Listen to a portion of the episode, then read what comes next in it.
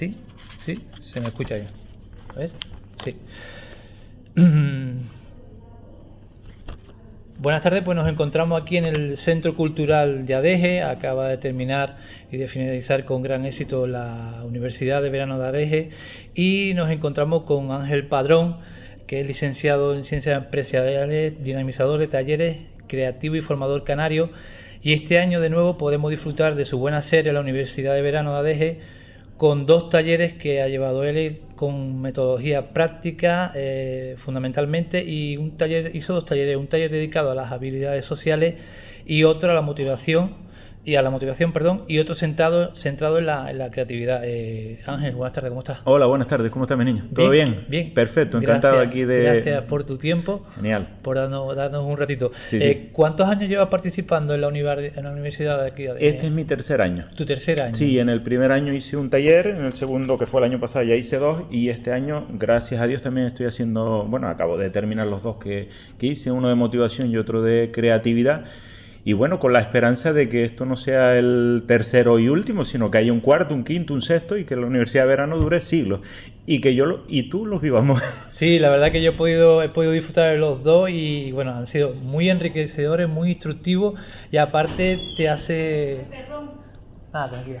Y aparte te... el directo.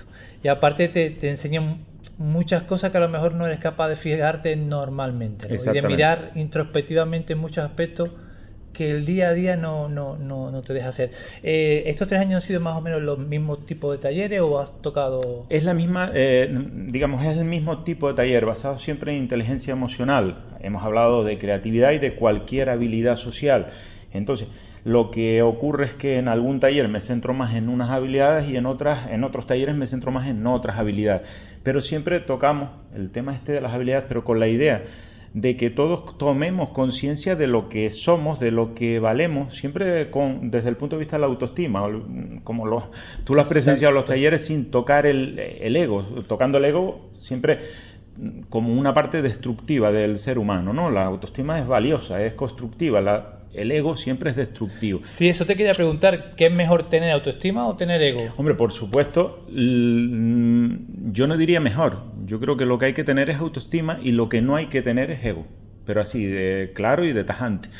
El ego, como te estaba diciendo, es un, es un aspecto muy, muy negativo de la persona. La el profesional, el, el, empleado, la ama de casa que crea que con ego va a ganar, lo que está haciendo es perder. Pero no solo pierde esa persona, pierde todas las personas que tiene a su alrededor. Porque no, lo, no van a verla bien, no van a ver a esa persona bien y sobre todo porque esa persona destruye todo lo que toca, porque su fin en la vida es ser mejor que el otro. Nunca te va a decir a ti, qué bien, hiciste aquello, qué bien hiciste lo otro, y a mí me gustaría ser como tú. Eso lo dice el que tiene la autoestima sólida. El que tiene el ego subido nunca es capaz de apreciar en ti, salvo, salvo que le interese, pero ya sería falso, salvo que le interese, te va a decir, eh, te va a echar un piropo. Eso nunca lo va a hacer. ¿Tú crees que en las redes sociales, hablemos principalmente de Instagram y Facebook, hay demasiado ego. Hay ego por todos lados. Por todos lados. Por todos lados. Yo hoy casualmente le comentaba lo mismo a mi mujer y le decía, oye, eh, hay un nuevo presidente del Cabildo. Vale, pues todos nos queremos hacer la foto con el presidente del Cabildo y sacarla en Facebook. Yo estuve allí, yo me hice la foto con el presidente del Cabildo y no quita esto nada para sentirse orgulloso o no de quién es el nuevo presidente del Cabildo. Yo ahí no me meto, que es una persona muy querida por mí también, pero ya quitando la parte política, eh, nos estamos acostumbrando a sacarnos el selfie. O sea, antes sacabas fotos del paisaje, de la taza de café, de la playa. Ahora nos estamos acostumbrando todos a sacarnos el selfie, donde nosotros aparezcamos porque nosotros somos parte importante de aquello. Oiga, señor o esa persona famosa la conocí o estuve con él o me dio un tiempo y me hice una foto con él. Y qué importante soy por haber tenido... Una foto, perdona Ángel, sí. que después olvidamos. Queda almacenada en una memoria de 64 gigas hmm mira, porque hoy en día podemos mirar cantidad, mi móvil, tu móvil de cualquiera, y podemos tener 3.000, 4.000 fotos. Y son fotos que al fin y al cabo se pierden ahí. Se pierden. Como una, como una, eh, como los pistoleros cuando mataban a alguien, ¿no? Una, una, una rayita más para el tir. volviendo a lo de los talleres, eh, estamos hablando que estos talleres que han sido de 4 horas cada uno, realmente son más largos de duración y de tiempo, ¿no? A ver, podrían serlo, podrían serlo, digamos yo. ¿O los que tú haces normalmente? Sí, sí, sí. Normalmente, vamos a decir, pueden ser de 16, de 20 horas, incluso más largo. Lo que pasa es que la uva tiene un formato. El formato tiene 4 horas y yo me tengo que adaptar a ellos. De hecho, cuando yo hago un taller para la uva, eso sinceramente te lo digo, ya hago un taller de 16 horas, de 20 horas. ¿Qué ocurre? Que lo adapto al formato de la uva de 4 horas no es que lo haga más comprimido y que lo haga más veloz y que lo haga más rápido, no, no. Simplemente del taller de 16 horas aquel que yo tengo preparado, le quito parte para adaptarlo a este formato. ¿Por eso prefieres que sea realmente práctico, más que teórico? Siempre va a ser práctico mi taller. Mis talleres, si incluyen teoría, no serían talleres hechos por mí.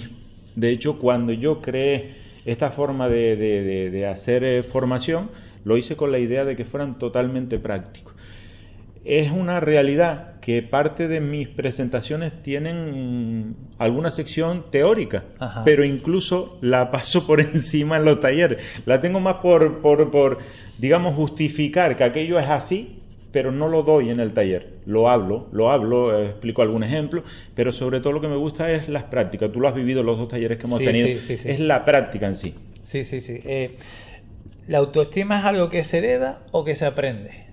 Mira, yo ahí te digo que muchas de las cosas que, de, los, de los valores, de las emociones que tenemos, se pueden aprender, ¿vale? Se pueden aprender.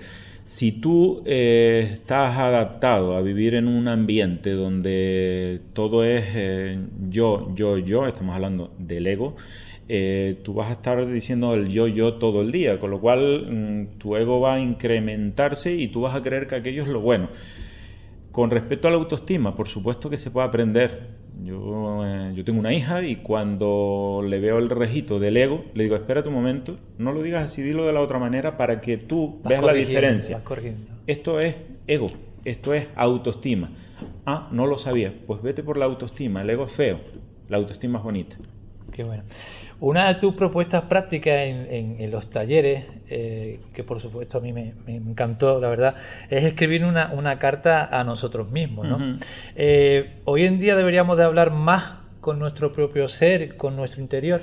Todo el día deberíamos estarlo haciendo, pero si tú me lo permites, Frank, al menos, al menos una vez al día deberíamos, mm, yo siempre lo digo, antes de acostarte, o mejor dicho, antes de dormirte, que tú aproveches esos cinco minutos que tú digas, bueno, voy a relajarme, voy a pensar qué he hecho yo durante el día, qué he hecho yo de bien durante el día y qué he hecho yo de mal durante el día, porque hay que ser consciente siempre de que hay cosas que hacemos bien y cosas que hacemos mal.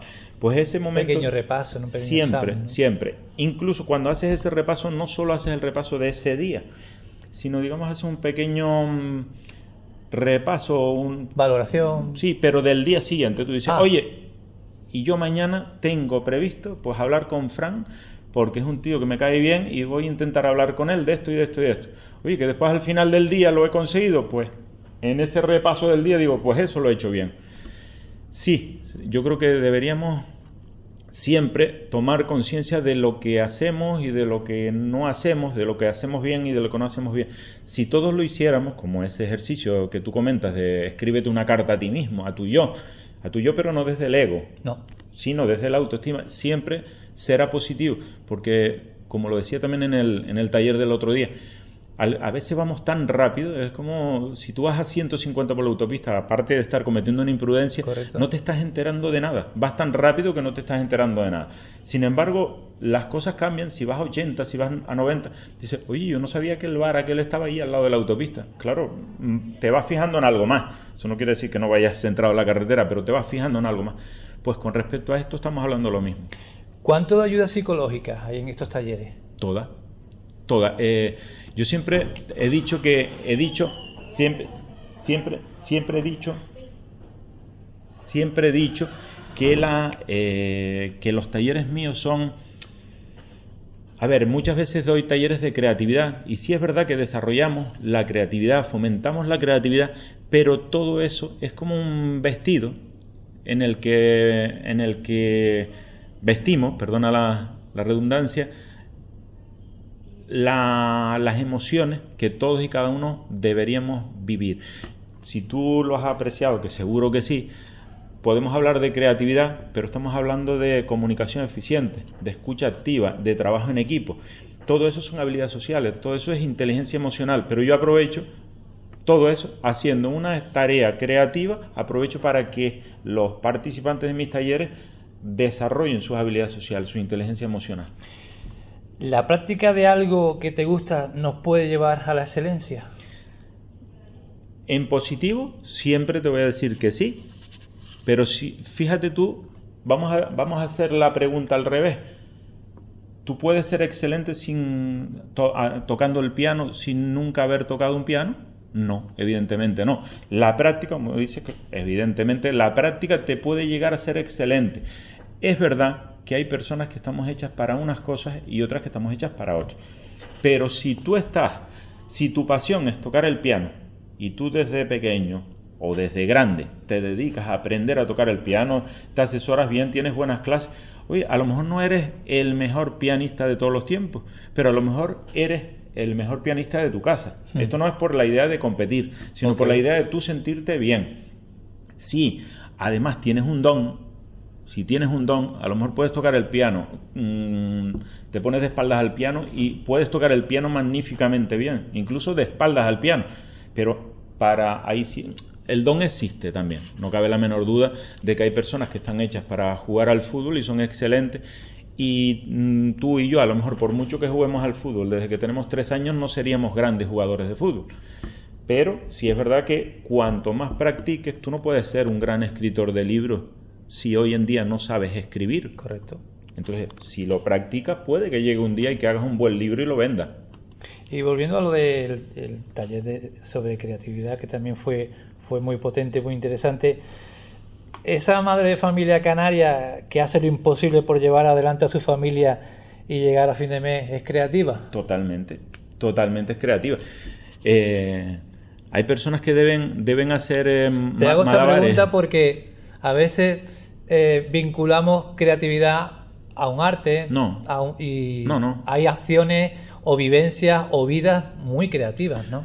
Yo creo que la creatividad, creo no, estoy convencidísimo, la creatividad se mueve en todos los ámbitos, no solo en el mundo de las artes, en el mundo del cine, en el mundo de la literatura, se mueve en todos y cada uno de nosotros. ¿Qué sería de nosotros si no fuéramos creativos? Seríamos fotocopias, uno de los, de los unos con los otros seríamos fotocopias pero no solo mm, Fran y Ángel serían fotocopias el uno del otro, qué aburrimiento, hmm. sino Fran sería fotocopia el día de hoy con respecto al día de mañana y al pasado. ¿Cómo, ¿Cómo sería nuestro día si hoy hiciéramos exactamente lo mismo que mañana? ¿Por qué somos creativos? Porque hoy hemos decidido que en vez de ir por este camino, en vez de llevar un peinado determinado, tú sabes con... ¿tú te Entonces esa madre, perdona, es una gran creativa. Es una gran de creativa. recursos y de, y de salir para adelante, su cabeza. Está creando, está dando vueltas todo el día. Esa madre a lo mejor tiene tres chiquillos y, y, tiene 20 mm, camisetas para los tres. Bueno, igual es mucho, pero ponle que tenga 20 camisetas para los tres, 7 pantalones y 4 zapatos. ¿Tú te imaginas la de combinaciones que puede hacer con esa ropa para que los niños nunca vayan igual vestidos? pura y dura. Eso es creatividad. Pero no solo eso, sino, oye, que hoy tengo solo 23 euros para darle de desayunar, almorzar y cenar a cuatro personas. ¿Cómo hago yo eso? Y además que aparente, que aparente, porque tú me estás diciendo una madre con necesidad, y además que aparente que aquello mm, está bien. Es fantástico, que estás comiendo en el Tesina. ¿Cómo puedes hacer eso? Si nos consideramos, eh, ya quedan unas poquitas preguntas que, que, no quiero robarte más tiempo. Si nos consideramos seres creativos, ¿deberíamos vencer nuestros miedos, nuestras dudas y mostrárselo a las personas que nos rodean? Si quien tenga miedo quien tenga miedo le será muy, muy difícil crear. ¿Por qué? Porque el que tiene miedo, tiene miedo a fracasar, tiene miedo a, a inventar algo y que llegue el simpático de turno, se ría de él, el que dirán, ¿no? Oye, te equivocaste. Oye, mm, fallaste una vez más. Oye, ya... O el compararte quizás también con otros. Claro, claro. Todo eso son miedos que uno tiene. Desde el momento que tú venzas los miedos, que venzas el, el miedo al ridículo, al que dirán, tú vas a poder crear ¿Por qué? Porque sabes que después de un intento llega el otro y después el otro, y después el otro, pero que sabes que ese número de intentos no es infinito. A lo mejor al décimo ya consigues lo que quieras. Ya eres, ya has conseguido algo que el que tiene miedo al fracaso no ha conseguido. Has, fracasado, entre comillas, 10 veces, que no se llama fracasado, son 10 intentos. Mm. ¿Has intentado eso 10 veces? Sí, pero a la décima lo has conseguido. Oye, que lo intenté 100 veces. Ah, pero es que en la número 100 lo conseguí. Ah, pero es que el que no lo intentó, ese seguro que no lo va a conseguir. Yo soy un poco crítico. Seguimos con la creatividad, que es un campo muy, muy amplio soy muy crítico con, con, la música que se mueve hoy en día y la música que es puntera y la música mm. que, que, que, está en top, ¿no? Mm. Y soy un soy un enganchado de la música de los 60, los 70, los 80 y los 90. Sí. Entonces, con esta entrevista que te quería preguntar, estaba pensando esta mañana al hacer la entrevista, si crees que el nivel de, de, de creatividad en todo tipo de arte, música, literatura, cine, etcétera, con el paso de los siglos se ha ido perdiendo o se ha ido transformando? Mira, yo creo que... En, un tema, Sí, sí, sí. Yo creo que en general eh, hay algo que a mí... Yo estoy 100% de acuerdo con lo que tú dices. Yo me gusta más la música de los 60, de los 70, de los 80 y según ha, ido pasando el tiempo ¿Y si menos. de cine? Ya para no contarte. Pero hablando de música, que es el tema que tú me, me, sirves ahí para que yo hable, eh, según, según vamos a, avanzando en el tiempo, para mí la música ha dejado de tener el valor que tenía. O sea, tú oyes a los Beatles, a los Rollins y aquella música... Hasta el valor material, ¿no? Todo. A Freddie Mercury, tú oyes a esa música, la oyes hoy, después de que se hizo hace 50 años y te sigue poniendo los pelos de punta. Hoy en día, y perdone, y perdonen los oyentes que le duela lo que yo voy a decir, el chumba chumba es como una plantilla donde detrás hay un chumba chumba, chumba chumba, chumba chumba, y después hay cuatro frases que colocan encima del chumba chumba y eso es una canción. El autotune. autotune, todo eso. Entonces, con perdón para los oyentes que se sientan ofendidos, que no es mi mm, idea, pero sí es verdad que cuando uno ya peina canas, y ya yo tengo 49 años, eh, que estás acostumbrado a una música donde, mm, donde te llama, bueno, una canción de los Beatles, hoy, Yesterday, te la ponen hoy, y es de los años 60, a mí se me ponen los pelos de punta y la he oído mil millones de veces. Claro, una canción de hoy, de las que estamos hablando, el chumba chumba, no todas, hay algunas que son fantásticas, pues la oyes dentro de 30 años, 40 años como Yester de hoy y seguramente no te ponga los pelos de punta para nada. Ángel, para ir terminando, te digo dos, tres frasecitas y a ver qué, qué, te inspira o qué, o qué me puedes decir de ella. La primera, la creatividad no se gasta, cuanto más usas, más tienes cuanto más usas la creatividad, más creativo eres. Con lo cual, úsala, desarrollala, fomenta. No te canses nunca de ser creativo. Y encima te hace feliz. ¿Qué, más quieres? ¿Qué más quieres? La siguiente. La curiosidad sobre la vida en todos sus aspectos continúa siendo el secreto de las personas creativas. Claro, porque las personas creativas... Hay que ser curioso para Por supuesto, las personas creativas no se quedan no se quedan en, bueno, ya aquel me dijo eso y, eso va a misa. No, no, voy a investigar, voy a ver por qué dijo aquello. Y empiezas a curiosear, pero no solo en lo que dijo el otro, sino, oye, pues yo voy a curiosear sobre lo que dice, lo que dice el libro sobre algo, o, por qué la pintura aquella le puso colores rojos y no menos, más, más oscuros. ¿Por qué? Curiosea, seguramente encuentres algo, indague si yo me hubiera quedado en, en lo que yo hacía, en mi formación, en la que yo hacía hace 15 años, hoy no tendría trabajo. Gracias a curiosear en libros de mil autores, hoy puedo ofertar talleres diferentes de diferentes ámbitos y eso me ha enriquecido. Y todo eso gracias a la curiosidad. Y la última, si la creatividad es la inteligencia divirtiéndose. Por supuesto que sí, por supuesto que sí, piensa siempre en lo contrario. O sea, si tú no tienes curiosidad, si no eres creativo, ¿en qué basas tu día? ¿En hacer siempre lo mismo? Para mí eso sería muy aburrido. Eso no quiere decir, cuidado, que este que está aquí está todo el día creando cosas. A mí alguien me dijo, bueno, alguien no, lo leí, eh, Eduard de Bono, tiene una frase, no la voy a decir literal y que me perdone Eduard de Bono y sus seguidores, pero que dice algo así que, que la, la creatividad es como la marcha atrás de los coches. No tienes que estarla usando todo el día, pero sí tienes que saber que existe y cuando la necesitas utilizarla. Estupendo Ángel, pues muchísimas gracias, espero que el año que viene volverte a ver aquí los talleres y que coincidamos. Gracias por tu tiempo y decirte que me ha encantado conocerte, que son súper interesantes tus talleres. Se nos ha quedado en el tintero hablar de la procrastinación, pero me apetecía hablar de cosas más, un poco más, más, positivas y más, no hablar de, defectos, sino de las virtudes que tenemos y de potenciarlas. Perfecto. Muchas gracias, Ángel. Gracias a ti, Fran. Encantado.